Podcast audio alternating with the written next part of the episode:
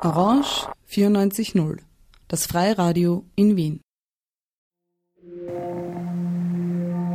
Spielarten, Kultur und Radiokunst auf Orange 94.0.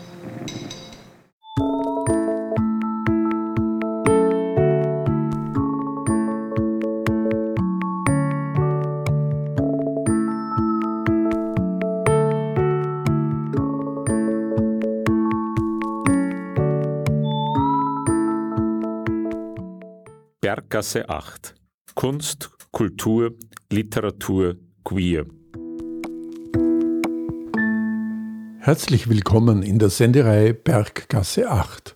Es begrüßt Sie Peter Supp. Gabriel Wolkenfeld war schon im Juni 2022 Gast in der Berggasse 8. Damals hat uns seinen großen Roman Babylonisches Repertoire vorgestellt. Das ist die Geschichte einer jüdischen Familie über Generationen und Ländergrenzen hinweg. Davor, nämlich im Jahr 2015, ist bereits sein erster Roman erschienen, Wir Propagandisten. Dieser Roman wurde nun neu aufgelegt und mit einem ausführlichen Nachwort ergänzt, das die Situation in Russland beschreibt, nachdem die Duma in der Zwischenzeit homosexuelle Propaganda per Gesetz verboten hat. Wie kam es damals zum Buch und wie kam es jetzt zur Nachauflage? fragt Veit-Georg Schmidt den Schriftsteller Gabriel Wolkenfeld. Ähm, ich habe als ähm, nach meinem Studium habe ich ein Jahr in Jekaterinburg in Russland gelebt und das war das Jahr, in dem äh, das anti-homosexuellen Propagandagesetz vorbereitet wurde auf föderaler Ebene. Es wurde in bestimmten Regionen Russlands bereits ausgetestet und mir war einfach bewusst, dass das eine Zeit ist, in der etwas passiert, so habe ich das wahrgenommen. Und ich habe so eine Art Tagebuch geschrieben. Und auf Basis dieses Tagebuches habe ich dann ein Essay geschrieben, als ich zurückgegangen bin ähm, nach Berlin, wo ich äh, lebe. Ähm, das diese Rückkehr nach Berlin fiel genau in die Tage, wo das äh, anti-homosexuellen Propagandagesetz auf föderaler Ebene, also in ganz Russland, verabschiedet wurde.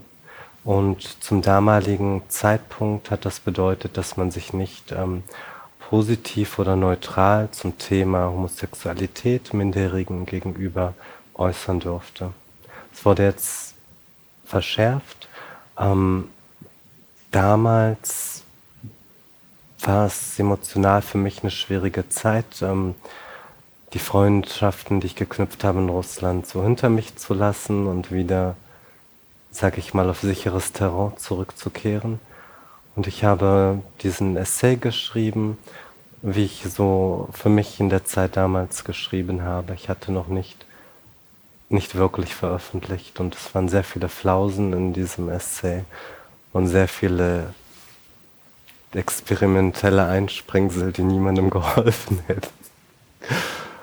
Und ich habe das dann an zwei Verlage geschickt. Nee, an drei Verlage. Nee, doch nicht, an zwei Verlage. Der eine Verlag hatte mich sofort weggebügelt. Das war der Querverlag, der wollte es gar nicht. Und die anderen aber wollten es und ich war sehr überrascht davon, ähm, weil es, wie ich das auch merken musste, sehr ungewöhnlich ist. Normalerweise wartet man so sechs Monate auf eine Absage. Und hier hatte ich innerhalb von einer Woche zwei Zusagen. Ähm, habe mich dann für den Verlag entschieden, der am meisten gemeckert hat und am meisten angestrichen hat. Und der andere hat nur geschrieben an den Rand, ja, okay, gut, interessant. Und der andere hat Fragen gestellt, die, ja, das war so, als würde man in einer Wunde poolen. Und ich wusste, wenn ich nicht auf diese Frage intelligent antworten kann, dann ist das der richtige Verlag da muss ich ja noch arbeiten und so bin ich damals beim Männerschwar Verlag gelandet. Der wollte aber keinen Essay, sondern wollte, dass ich das Buch umschreibe in einen Roman. Ich dachte, naja, Hauptsache es wird überhaupt veröffentlicht, habe zugesagt. Dann habe ich mich ein paar Wochen betrunken und habe herumgegammelt und geraucht, weil ich dachte, das kann ich nicht umschreiben. Ich kann kein Buch noch einmal schreiben, das ich schon mal geschrieben habe. Und dann habe ich innerhalb von ein paar Monaten das Buch irgendwie umgeschrieben. Ich weiß nicht, wie das passiert ist. So was ähnliches hast du ja beim babylonischen Repertoire auch erzählt, dass es auf einmal ganz schnell gegangen ist. Das ist so ein bisschen bei dir eine Veranlagung, oder? Mein Leben ist sehr chaotisch. Das äh, reißt mich hin und her und das, das ist wirklich ein Chaos. Also ich weiß auch nicht, wie diese Bücher zustande kommen. Weil ich schreibe nicht viel. Ähm, bin für einen kleinen Lyrikpreis nominiert, deswegen bin ich eigentlich so natürlich um euch zu besuchen, aber auch wegen eines kleinen Lyrikpreises in Feldkirch bin ich hier. Und da habe ich Gedichte eingereicht und ich bin komischerweise nominiert. Und ein Freund von mir macht sich gerade darüber in der Öffentlichkeit lustig, dass ich im ganzen Jahr diese Dreistigkeit mit Dreistigkeit aufwarte 15 Gedichte zu schreiben, von denen fünf nominiert werden. Und diese fünf Gedichte, die habe ich in drei Tagen geschrieben. Wie viele Gedichte könnte ich schreiben, wenn ich wirklich schreiben würde und nicht ständig rumlungern würde oder, oder die Probleme meiner Familie löse? Vielleicht gar keins, oder?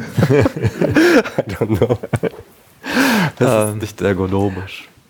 Und jetzt die Neuauflage. Das ist ja auch nicht selbstverständlich. Also das, also bei dem schwulen Buch in einem kleinen Spartenverlag, das ist ja immer auch eine Anstrengung und ein Risiko, äh, also auch für den Verlag. Also äh, umso schöner, dass das jetzt geklappt hat. Ähm, wie kam es denn zur Neuauflage? Es waren zwei Faktoren und der eine ist schmeichelhaft und der nee, Moment. Der eine ist unschmeichelhaft und der andere ist sehr traurig. Der Traurige, naja, es, ist, es geht ja um Russland und es ist sehr viel Schlechtes passiert in den letzten zehn Jahren. Und das war, was die queere Community angeht, einfach ähm, eine neue Epoche, die eingesetzt hat. Das spielt dieser Roman an einem Wendepunkt. Sehr viele schlechte Dinge sind passiert, es ist heftiger geworden und schwer lebbar für queere Menschen in Russland. Das andere, was unschmeichelhaft ist, ähm, ein anderes Buch ist aus dem äh, Sortiment geflogen und es war ein Platz frei, noch ein Buch zu bringen und dann haben sie es genommen. Also eigentlich, ich bin sehr froh, dass es dazu gekommen ist. Ähm, Spaß beiseite, es ist einfach ein wichtiges Thema, ähm, das medial wenig Aufmerksamkeit erfahren hat. Als das Buch 2005 ähm, herausgekommen ist, konnte ich zwar einige Menschen erreichen, aber natürlich war die Wahrnehmung nicht so, wie man sie sich wünscht für so ein wichtiges Thema. Es ist ähm, ein Randthema für viele. Russland im deutschen Kontext war von vielen ein Land, wo man sehr viele Augen zugedrückt hat, wenn es um Menschenrechtsverletzungen ging. Ähm, und ich glaube, es ist queer und es ist so politisch. Also viele Faktoren, die eigentlich ein Buch ähm, der zu Kassengift machen, oft. Du musst das jetzt wieder rumreißen, das war Anti-Werbung. Nein, das war überhaupt keine Anti-Werbung, weil gerade bei uns, äh, finde ich, da wir ja ein qualifiziertes Publikum haben, unsere Leute freuen sich genau auf diese Bücher. Es ist ja der Mainstream, der nicht drauf anspringt. Also insofern finde ich, äh, fand ich das jetzt gar kein großes Kassengift. Ähm, in deinem Nachwort, das ist, äh, das, die Neuauflage hat ja ein sehr schönes, sehr ausführliches Nachwort bekommen. Äh, in deinem Nachwort schreibst du sehr viel darüber, wie diese Gesetze, von denen du jetzt auch gesprochen hast, äh, die Funktion haben, die Gesellschaft gewaltbereiter zu machen. Äh, Im Grunde dann eben auch letztlich auf den noch aggressiveren Krieg vorzubereiten. Im Grunde der Krieg hatte ja in Wahrheit schon begonnen durch die Annexion der Krim. Ähm, und an anderen Stellen wie in Georgien sind ja auch Kriegsschauplätze, die wir immer wieder ja auch gepflegt vergessen. Ähm, wie siehst du das mit dieser Funktion, äh, die Gesellschaft gewaltbereiter zu machen? Man hat fast schon den Eindruck, es könnte so etwas wie Kalkül des Kreml dahinter stehen. Würdest du so weit gehen, dass das sozusagen da ist? Oder ist das, ja, wird das als Beifang sehr, sehr billigend in Kauf genommen, dass, dass das passiert? Ähm, ich glaube, verschiedene Gründe haben dazu beigetragen, dass dieses Gesetz ähm, sehr erfolgreich installiert wurde. Einerseits war das eine Zeit, in der, ähm, in der Putin in großen Teilen der Gesellschaft an Überzeugungskraft verlor. Ähm, seine Aufgabe war es, dem russischen Volk eine neue Art Identifikation zu geben. Das Russland, wie es heute ist, ist ein junges Land nach dem Zerfall der Sowjetunion, hat das Jahre gebraucht, sich zu finden. In Russland die 90er Jahre, das Wort Demokratie, es ist negativ besetzt für sehr viele Menschen. Wenn sie das Wort Demokratie hören, heißt das für Menschen, für viele Menschen in Russland ähm, Unsicherheit, Chaos, nicht kaufen können, was man kaufen will, nicht reisen können, obwohl man reisen kann auf einmal, ähm, Engpässe noch und nöcher, äh, Massenimmigration, Zerfall von allen Sicherheiten. Das hat Demokratie bedeutet und Putin hat ein starkes Bild der Identifikation gegeben, das sich per se vom Westen unterscheiden musste. Dazu gehört in Anführungszeichen die traditionelle Familie, zu der queere Menschen nicht gehören. Sie stellen eine Bedrohung dieser traditionellen Familie dar. Gleichzeitig ist dieses Gesetz äh, auch ein Gradmesser. Ich glaube, in allen Gesellschaften, die wir haben, ein Gesetz, in dem die Rechte von Minderheiten beschränkt werden, das erlaubt es auszuloten, wie weit man überhaupt gehen kann. Wie groß ist der Rückhalt in der Gesellschaft? Wer lehnt sich dagegen auf, wenn einer Minderheit Rechte weggenommen werden? In Russland hat dieses Gesetz äh, große Zustimmung gewonnen, auch innerhalb der Gesellschaft. Was mich fast, ja, fast beängstigend immer wieder beschlichen hat, als ich das Nachwort gelesen habe und ich äh, auch immer wieder, äh, wenn man das so politisch verfolgt, wo überall äh, Verschärfung antischwuler, antiqueerer Gesetzgebung äh, auftritt. Da geht es ja immer wieder um Ähnliches und ganz häufig steht am Ende ein Krieg. Wir haben ja auch hier, also in, in der näheren Umgebung im Grunde auch, in, man könnte das fast auch so sehen bei der Geschichte Preußens, die, äh, äh, es eskalierte ja im Grunde in dem Maße, wie die, fast schon wie die äh, Verschärfung der Gesetze gegen Schwule aufgezogen wurde, verschärfte sich ja auch die äh, Militarisierung bis hin zur Nazi-Katastrophe dann. Ähm, hat das was äh, von einem historischen Indikator, dass Gesetze gegen Schwule und Lesben versch äh, verschärft werden? Ich glaube einfach, es ist leicht, sich in einer Minderheit auszulassen dass das Schule trifft, ist insofern ganz ähm, spielt in die Karten des Kremls, macht es ihm leicht einfach, weil es eine Minderheit ist, die äh, in der Gesellschaft wenig ähm, Akzeptanz besitzt.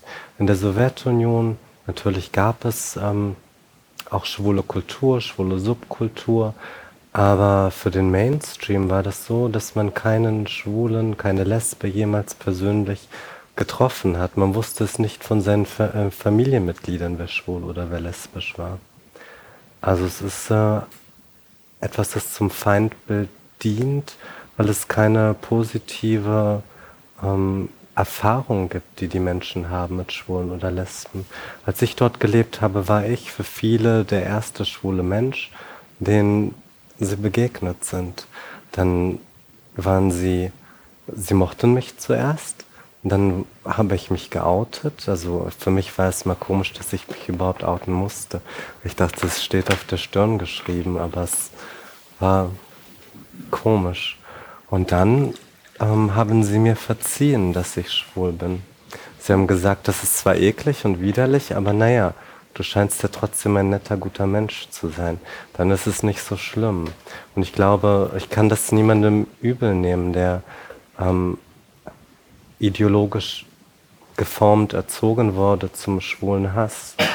Wenn man aus allen Medien das immer nur hört, dass das widerlich ist, dass das schlecht ist, dass das moralisch nicht vertretbar ist.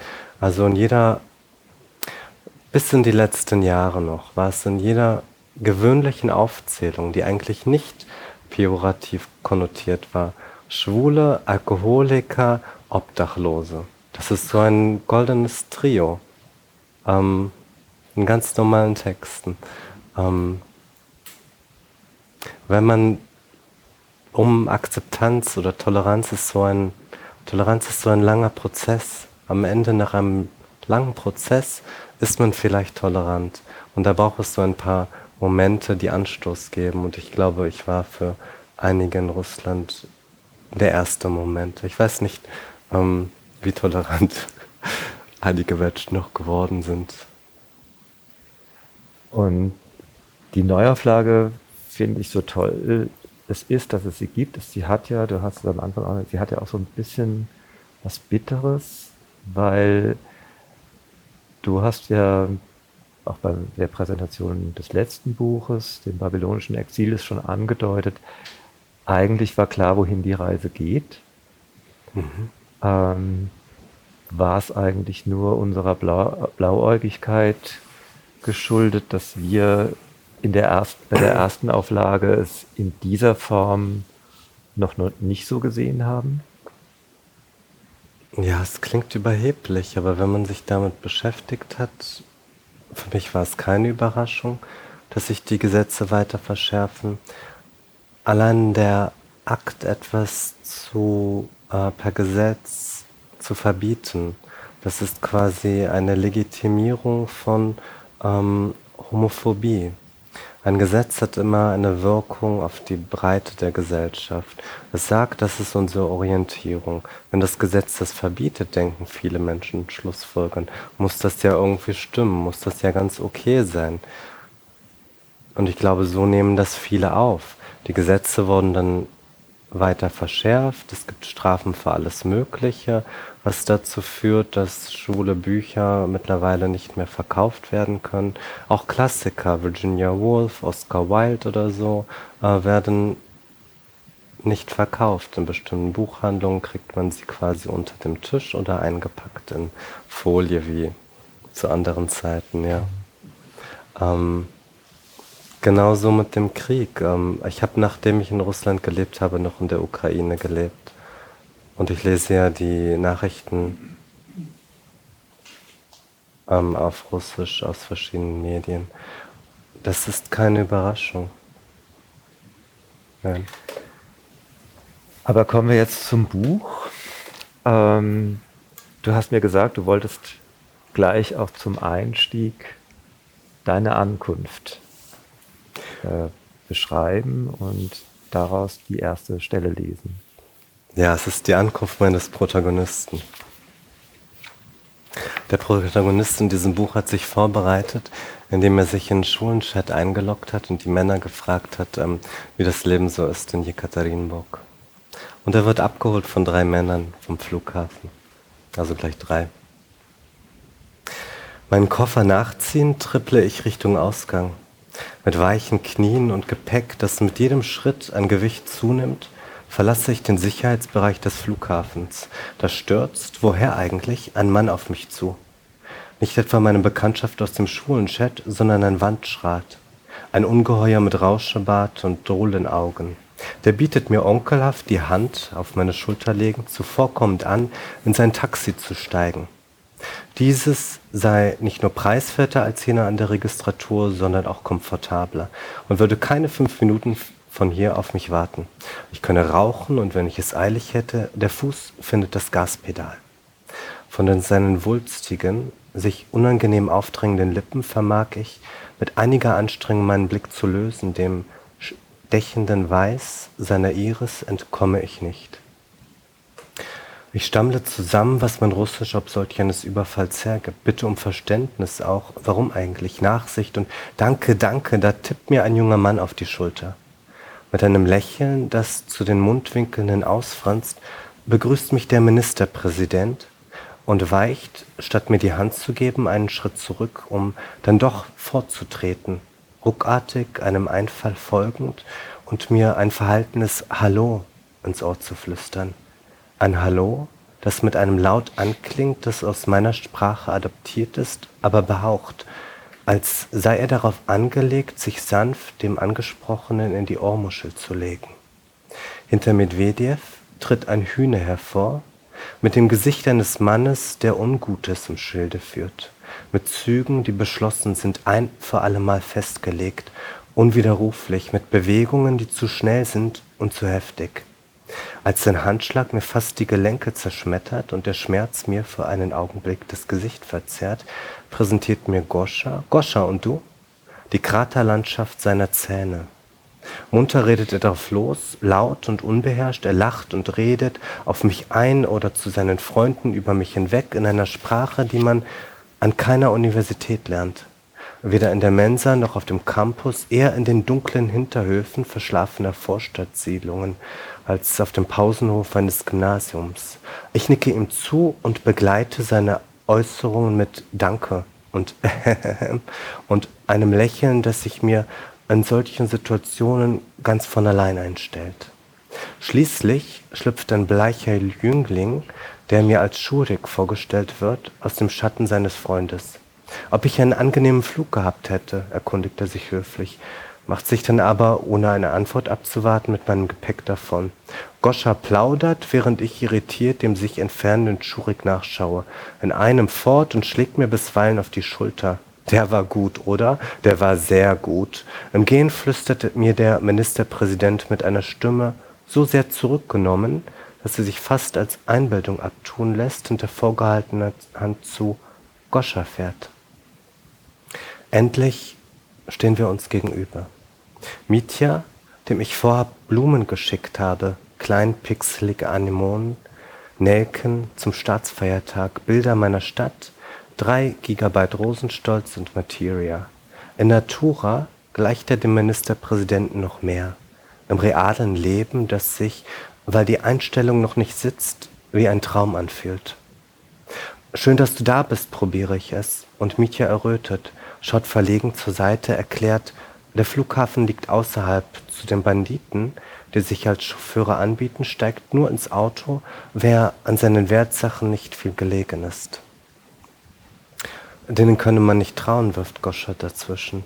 Die Augen eines Wahnsinnigen lacht er und dreht sich, schon weniger vorlaut, nach dem Wandschrat um, der einer jungen Mutter eine behutsame Fahrt verspricht dass mir dieses Schicksal erspart geblieben ist, ausgeraubt am Wandesrand aufzuwachen. Ich lache, viel zu angestrengt, und meinem Lachen folgt kein Echo, der den Misserfolg meines Witzes muss ich anerkennen, doch sehe ich mich vor dem inneren Auge, halb verfaultes Laub im Haar, Erde, ein Bluterguss von der Größe einer Fünf-Rubelmünze, dann, ernüchtert, weil dieses Bild nicht einmal den Scheinwerfern eines herannahenden Autos standhält, protestiere ich. Vielleicht singt dieser Mann, während er seinen Wagen sanft über die Straße anführt, Wegenlieder. Aus dem Fenster über die Schulter hinweg wage ich einen Blick auf den Flughafen. Jekaterinburg, die Stadt Jekaterinas. Gläserner Rumpf, links und rechts davon Zylinder, kalkfarbene Honigwaben, Hotels in Kaufhausoptik, Zaren in Hochburg.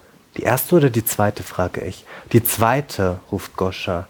Die erste, mein Schurik bestimmt, und fügt trocken hinzu, Jekaterina Alexejewna. Und du? frage ich Mitya. Nach links, antwortet er diplomatisch. Wir zeigen dir die Stadt, wo du arbeiten wirst und wo du abhängen wirst, wenn du nicht arbeiten wirst. Zuallererst klären sie mich über den schlechten Zustand der Straßen auf. Es gingen, behauptet Goscha, hierzulande Legenden, hierzulande Legenden um, von den Straßen in Deutschland, großzügig asphaltiert, von Fahrradstreifen und unbeschränkten Geschwindigkeiten. In Russland würden nicht die Gesetze, sondern die Straßenschäden die Geschwindigkeit regulieren. Erbärmlich sei auch die Trinksucht der Männer, die Gefalllust der Frauen. Goscha und Mitya einander ins Wort fallen, sich übertönend, um zu betonen, worin sich beide einig sind, versuchen mich von der Undurchdringlichkeit ihrer Bürokratie zu überzeugen, von Korruption und der Schlechtigkeit ihrer Landsleute, der allgemeinen Unlust, einander etwas zu gönnen, nicht einmal den zuckrigen Guss auf einem Pfannkuchen, von dem barbarischen Vergnügen, ein Verbrechen an seinem Nächsten zu begehen. Meine Einwände, die Namen allzu bekannter Schriftsteller und Komponisten, Medaillenträger und Popstars quittieren die beiden mit einem müden Lächeln. Einem Lächeln, das für beide reicht, das sich getrost auf ihre blassen slawischen Gesichter aufteilen lässt. Welchen der fünf Elefanten Dostojewskis hast du denn gelesen? Auch Rachmaninow und Strawinsky konnten nicht verhindern, dass wir in Ossetien einmarschieren. Während Goscha und Mitya mit den Namen verschiedener Automarken jonglieren und von perfekt asphaltierten Straßen träumen, ziehen die Sehenswürdigkeiten der Stadt an mir vorüber. Der Funkturm mit seinem roten Geflimmer verschwimmt mit der Kathedrale auf dem Blut. Ihre Kuppeln vergoldete Eicheln wippen beim Anfahren. In der Kurve begrüßt mich Kirov, erhaben in Stein gegossen. Die Universität als Panorama, vormals Gorki, umbenannt nach Jelzin, der stattliche Bau am Kopf der Leninallee. Weiter unten, hier wirst du arbeiten? Eine bescheidenere Ausgabe mausgrau und direkt an der Straße gelegen, immerhin die Trikolore gehisst, irgendein Gewässer, Fluss oder Kanal, auf dessen Oberfläche die nächtlichen Lichter schaukeln wie Glühwürmchen in einem lauen Lüftchen. Wo sind wir? frage ich, als Goscha unnötig scharf bremst und den Lader, als würde er von einem Magneten angezogen, in eine winzige Lücke am Seitenrand lenkt. Wir sind da, verkündigt Mitya. Wo? In der Innenstadt, eine Straße russischen Ausmaß, gut zehn Meter breit und so weit das Auge reicht, Haltestellenhäuschen aus Wellblech, Restaurants, Kinos, Theater, goldene Kuppeln. Bestimmt findet sich irgendwo noch eine Lenin-Statue. Um den Regen abzuwehren, ziehe ich die Kapuze ins Gesicht, wehre die Eindrücke ab, die fetten Tropfen gleich auf meinen Kopf trommeln. Seitwärts zittert Neon, eine Werbetafel fängt an zu sprechen. Ich schlüpfe. Jemand hält mir eine Tüte auf in einen Raum, der grell beleuchtet ist. Der Geruch abgestandenen Fetts schlägt mir entgegen. Am Ende des Ganges steht Mitya und winkt mich heran. Geh nicht verloren, lächelt er. Das ist genug Ankunft. Und sehr befremdlich, oder? Also hm. Für mich ist komisch, den Text nochmal zu lesen. Ähm, natürlich ist der Protagonist nicht mit dem Autor gleichzusetzen, aber es gibt bestimmte Parallelen. Und die Straßen wieder zu sehen, die ich besucht habe, diese ganzen Orte und die Menschen, für fast alle Menschen in diesem Buch gibt es reale Vorbilder. Ich wollte so nah, weil es, weil es zuerst als Essay geplant war, wollte ich so nah wie möglich an dieser behaupteten Realität bleiben und habe nur ganz fein verändert. Manchmal, wenn ich dann geschrieben habe, habe ich gedacht, nein, das kannst du so nicht schreiben, das klingt zu sehr nach Klischee, aber bestimmte Dinge tragen sich nun mal zu, wie sie sich zutragen. Deswegen bin ich auch ähm, bewusst das Risiko eingegangen, dass Menschen einiges als Klischee abtun werden. Und du, du, der Protagonist, arbeitete, arbeitet an der Uni. Ja. Da sind sie jetzt auch schon hingefahren und du hast jetzt eine Stelle dabei, wo man auch ein bisschen die Eigentümlichkeit des Lehrbetriebs und des Unibetriebs dann sieht. Mhm. Am zweiten Tag, nein, das ist der erste Tag, der erste Morgen nach dem Ankunft, soll der Protagonist und damals auch ich abgeholt werden. Ähm, man kann nicht das Universitätsgelände alleine ohne Ausweis betreten. Es gibt eine Ausweiskontrolle. Und der Protagonist hat diesen Ausweis und soll abgeholt werden. Er wartet ganz brav pünktlich dort, aber es gibt einen Feueralarm und es strömen alle Menschen aus der Universität Und in der Hoffnung und in dem Aberglauben, dass sich das nicht bald auflösen wird, beschließen der Protagonist und sein Fastlover erst einmal ein Frühstück zu sich zu nehmen, weshalb er sich verspätet. Keine gute Idee, weil die Institutsleitung ziemlich angepisst ist. Die Quittierung für meinen Ungehorsam bekomme ich dann am Institut für Politik und Sozialwissenschaften serviert. Vom lokalen Alpha-Weibchen werde ich mit einem aufrichtig gehässigem Schön, dass Sie auch schon da sind, empfangen. Der Alarm setze ich an und Varvara Filippovna, da wendet mir die Lehrstuhlleiterin ihren katzbuckligen Rücken zu. Setzen Sie sich, befiehlt sie. Und ich setze mich, noch immer im Mantel, die Tasche auf dem Schoß, mit ausladenden Bewegungen, Händen, die den Sturzflug eines Adlers nachzeichnen, wird mir erklärt, dass meine Aufnahme, obgleich nun in meiner Abwesenheit beschlossen wurde. Ich also die Ehre haben werde, an diesem in seiner Bedeutung alles überragenden Lehrstuhl die zukünftige Elite der westsibirischen Tiefebene auszubilden. Dass ich ihr, Marfa Jakowlina, zu Dank verpflichtet sei, verstehe sich von selbst, zumal sie auf der Mitarbeiterkonferenz höchstpersönlich und gnädigerweise und wohlbemerkt vollkommen überzeugend meine Person vertreten habe. Wie ich eigentlich dazu komme, ein Flugticket zu buchen, bevor ich die Einladung korrekt datiert, gestempelt und mit allen notwendigen Unterschriften versehen in den Händen gehalten habe. Nein, erstatten natürlich können wir gar nichts. Im Übrigen sind wir auch nicht für das Behördliche zuständig was man uns von etwas so Sekundarem wie Sprache abgesehen denn im Slawistikstudium beigebracht habe. Jana Nikolaevna, so viel vorweg, sei kein geeigneter Ansprechpartner. In allen Fragen, die in ihrer Wichtigkeit über die Auswahl eines Whiteboard-Markers hinausgehen, sei einzig und allein sie, Marfa Jakovlena, zu konsultieren. In Fällen äußerster Dringlichkeit könne ich mich bei Varvara Filipowna, ihrer äußerst geschätzten Assistentin, quasi von Assistent zu Assistent, danach erkundigen, wie sie, Marfa Jakowlina, sich in entsprechenden Situationen zu verhalten pflege. Meine Vorgängerin habe zweimal hier im Büro gesessen, heulend, weil ihr ein Stempel fehlte oder eine Unterschrift. Sie wollen doch nicht weinen. Halten Sie sich an meine Worte. Ich nicke. Rückwärts aus dem Zimmer trippelnd, artig mit dem Kopf und lächle mein kleine Jungslächeln. Dabei denke ich nur Fotze, Fotze, Fotze. Aber es gibt immer auch das Pendant.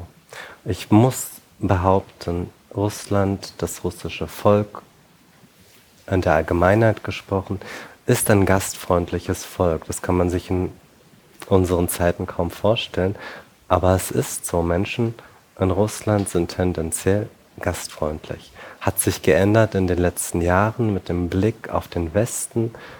Für viele Menschen sind Menschen, die aus dem Westen sind, stehen heute quasi unter Verdacht, ähm, schlechte westliche Werte in die russische Gesellschaft hineinzubringen.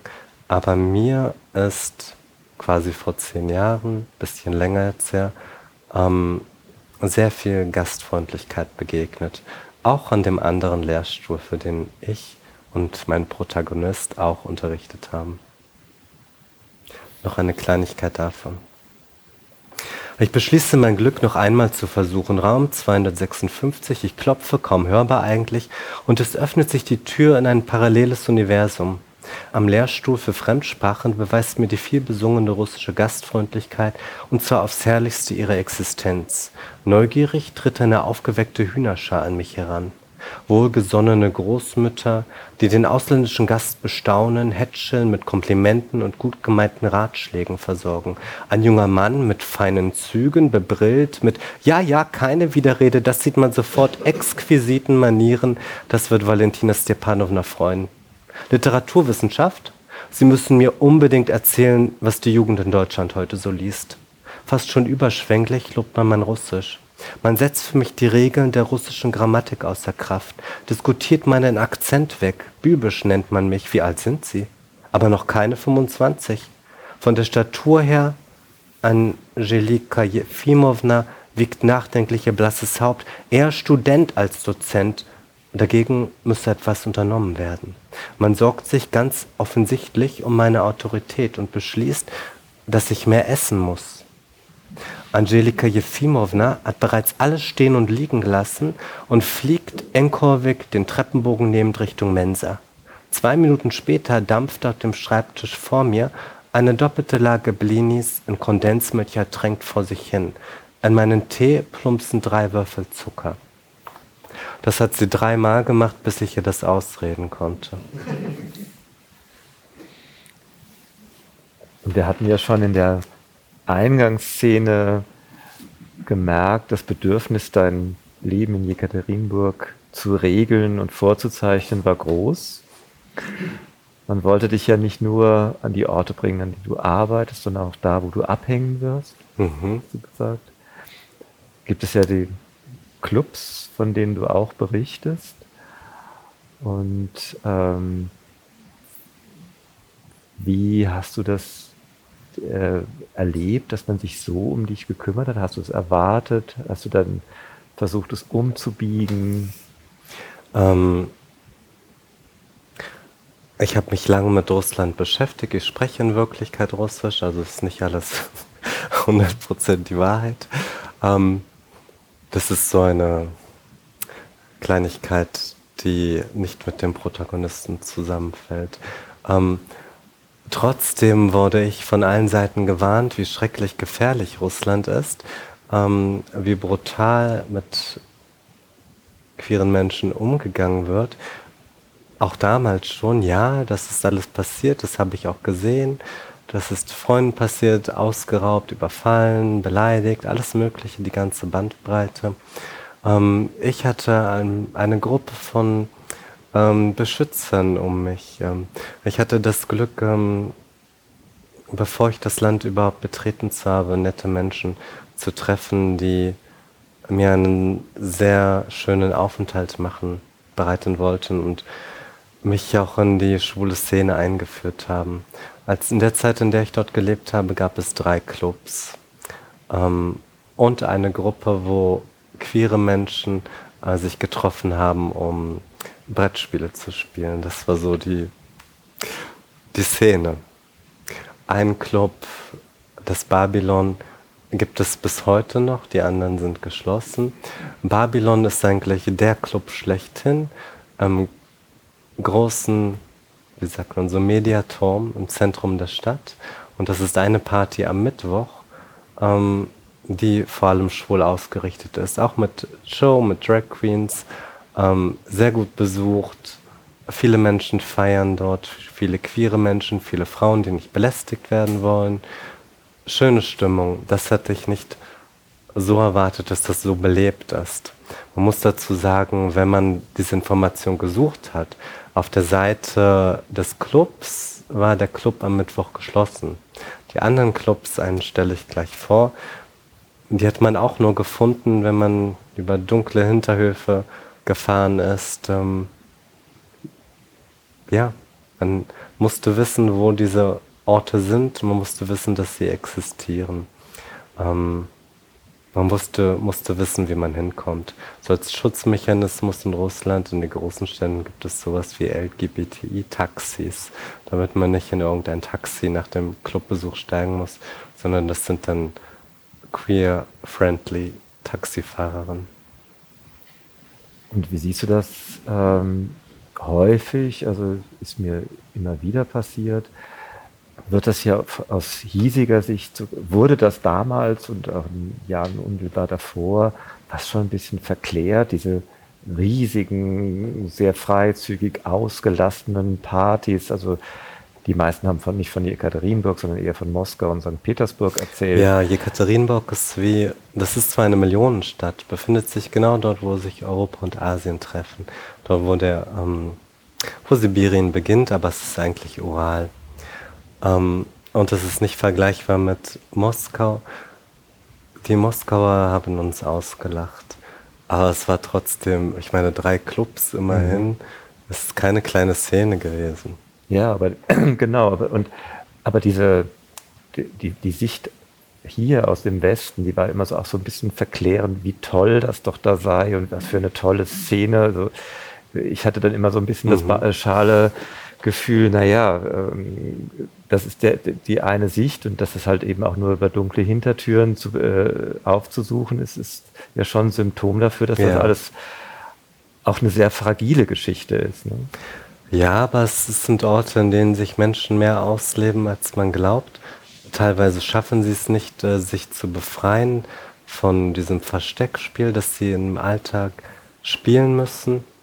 Also ich kenne Menschen, die haben ihren Job gekündigt, einfach nur weil die Kollegen zu oft gefragt haben, was machst du am Wochenende?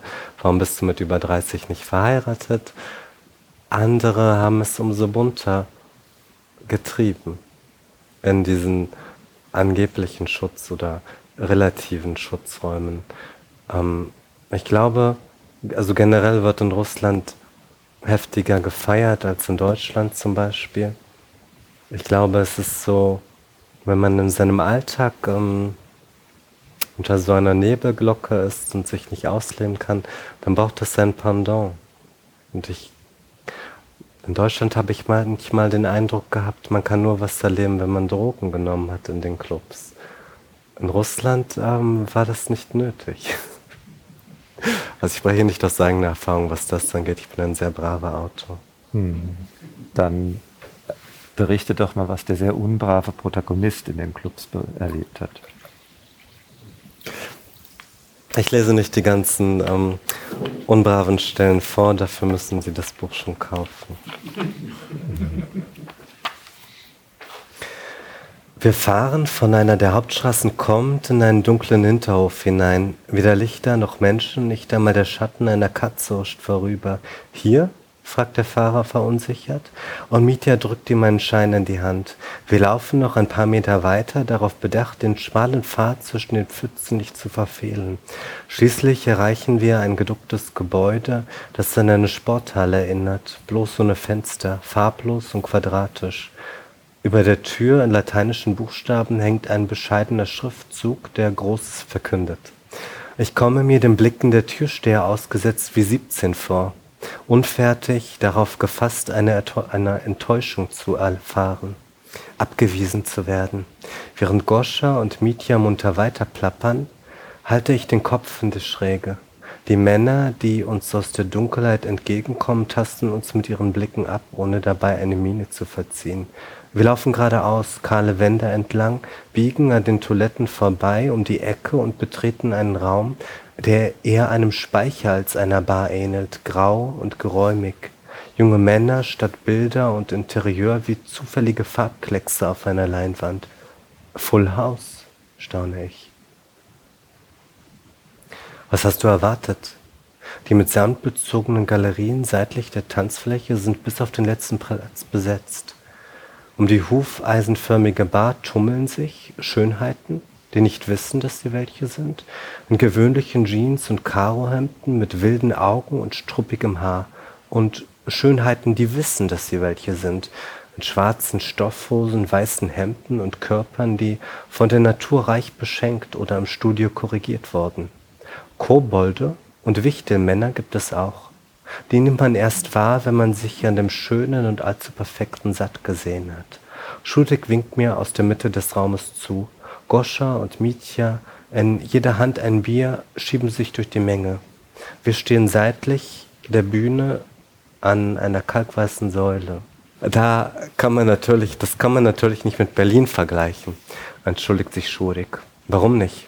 Mir gefällt es, die Leute sind nett, es ist viel los, die Musik, ich halte im Satz inne, um mein Urteil abzumildern. Aus den Boxen dudelt russischer Pop, ein Sowjetschlager am Ufta Ufta Remix. Nach dem dritten, vierten Lied kommt es mir vor, als der ein und derselbe Takt allen Liedern unterlegt. Halte dich gut an ihn, dann kann gar nichts schiefgehen, witzelt Mitya und legt versuchsweise seinen Arm um meine Hüfte. Goscha und Schurik ziehen es vor, eine gewisse Distanz zu wahren. Lieber schreien sie sich aus sicherem Abstand an, als einander Liebkosungen ins Ohr zu flüstern.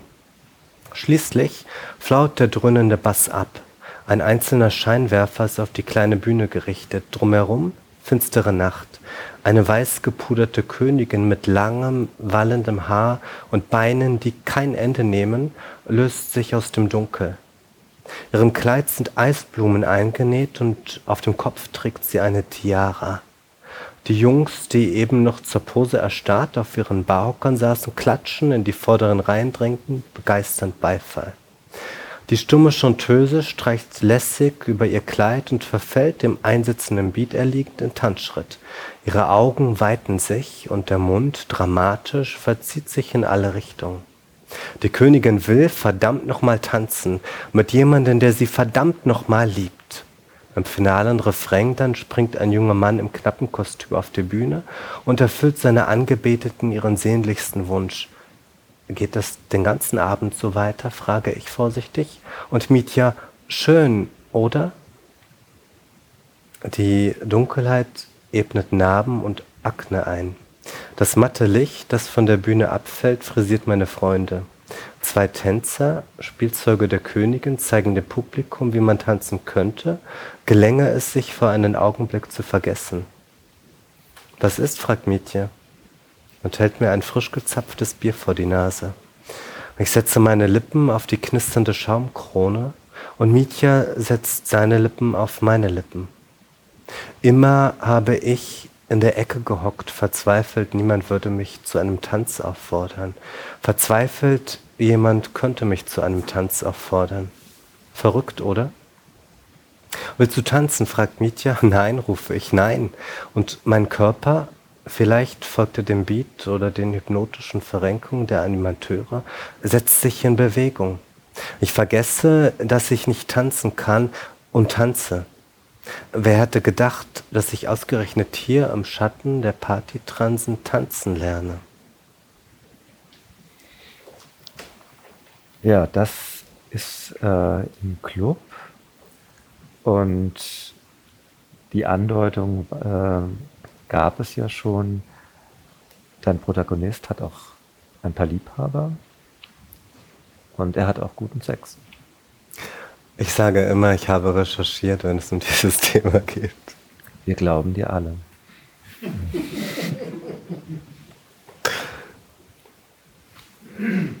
Also Mitya heißt, ähm, er wurde auch wirklich von allen Ministerpräsident genannt. Das war die Zeit, wo Medvedev so ein kurzes Zwischenspiel an der Macht hatte. Und er sah Medvedev wie aus dem Gesicht geschnitten aus. Ein junger Medvedev. Aber er hätte als Double herhalten können. Das muss man wissen für die nächste Szene. Der Protagonist ist ein bisschen ein Bad Boy. Ich mag ihn eigentlich nicht so. Wir haben unsere Differenzen. Und Mitya verliebt sich in ihn und Mitya tut mir einfach schrecklich leid. Bis heute. Die werden, sagt Mitya, ein Gesetz verabschieden, das Homosexualität wieder unter Strafe stellt. Das geht nicht, sage ich und gieße uns nach. Das lassen die in Europa nicht zu. Wir liegen auf dem Bett und hören meine Musik. Der Rausch ganz allmählich breitet sich aus, Kopf und Glieder werden schwer und gleichzeitig leicht.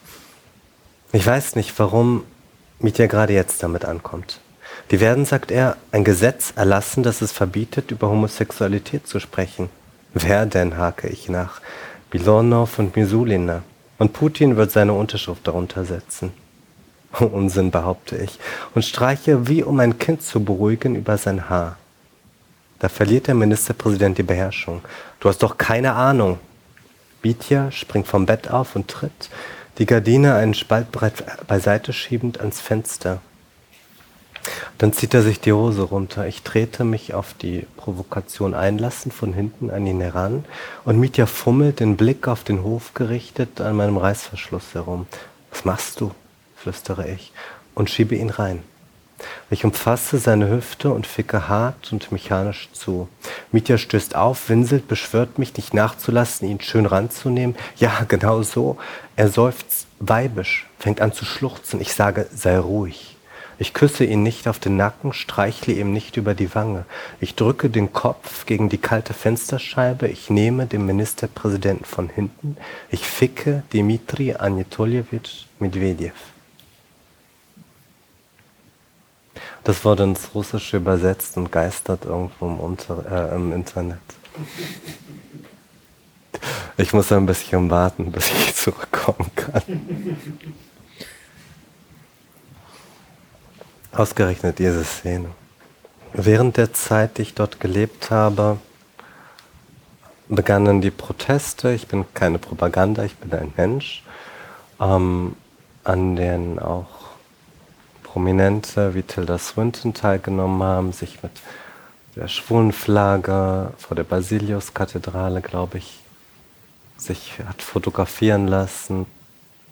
Es gab ein Portal, wo Jugendliche ihre Erfahrungen geteilt haben aus äh, ganz Russland, ähm, wo man Einblick bekommen konnte, wie leben junge Menschen, unter welchen Problemen leiden sie, ganz viele junge Menschen, die Suizidgedanken hatten, schlimme Erfahrungen gemacht haben an den Orten, in denen sie gewohnt haben. Das war eine Plattform, die mittlerweile verboten ist. Ähm, gleichzeitig begann die Jagd auf Schwule. Schwulen wurde aufgelauert, sie wurden unter Vorwänden zu Treffen gelockt, sie wurden misshandelt, vergewaltigt, das wurde dokumentiert, wurde Familienangehörigen zugespielt. Gesellschaften im Internet haben sich gegründet, die Jagd gemacht haben auf Schwule. Das muss man dazu wissen, wenn es auch um das Thema Dating geht. Auch in der Zeit, als ich noch dort gelebt habe, wurde ein Mensch in Jekaterinburg in seiner Wohnung ähm, ermordet.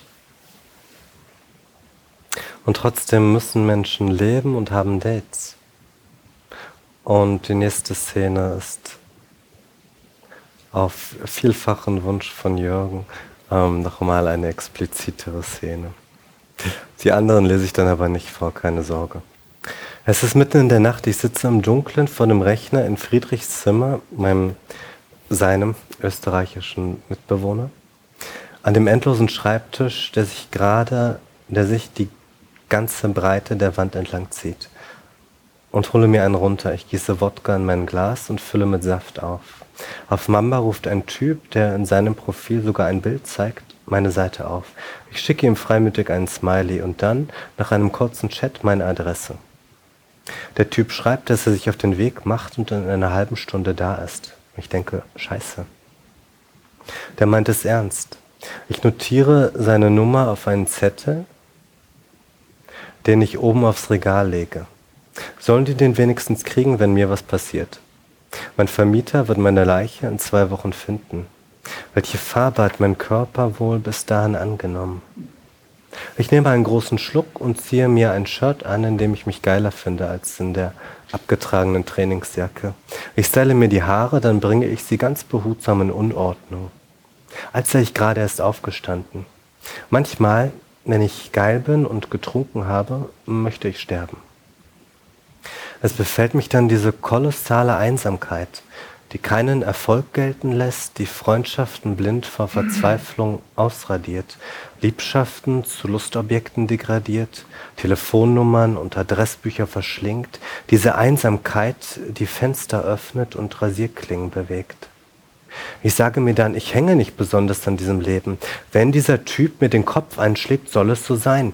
Alles, wonach ich mich sehne, ist ein fester, warmer Körper, der nicht fragt und nicht bittet, sondern sich einlässt auf meine Berührung, sich hingibt, einlädt und nachgibt.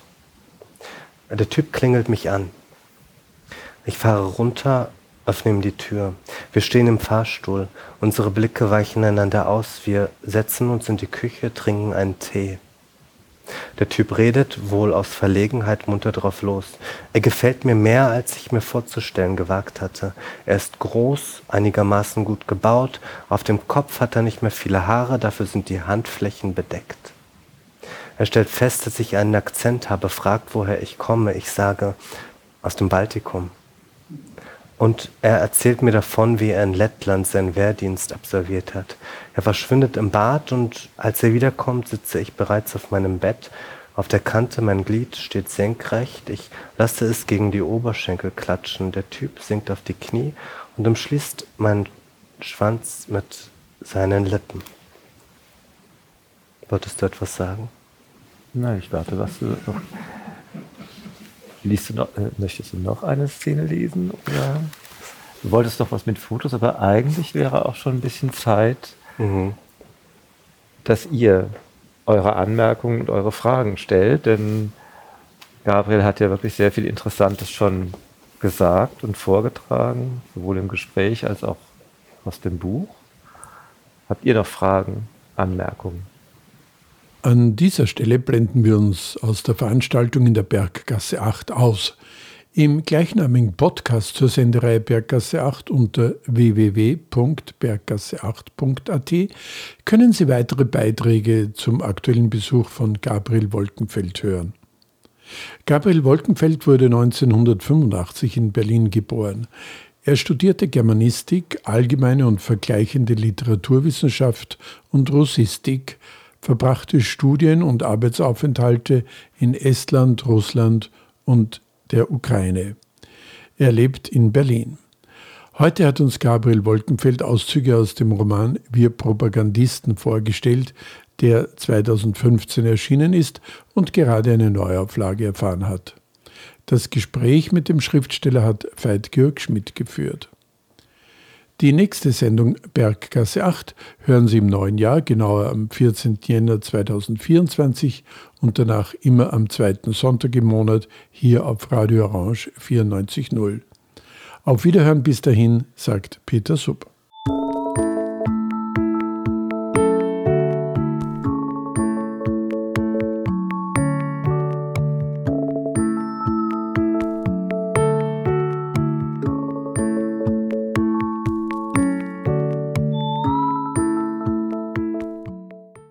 Berggasse 8 Kunst, Kultur, Literatur, Queer.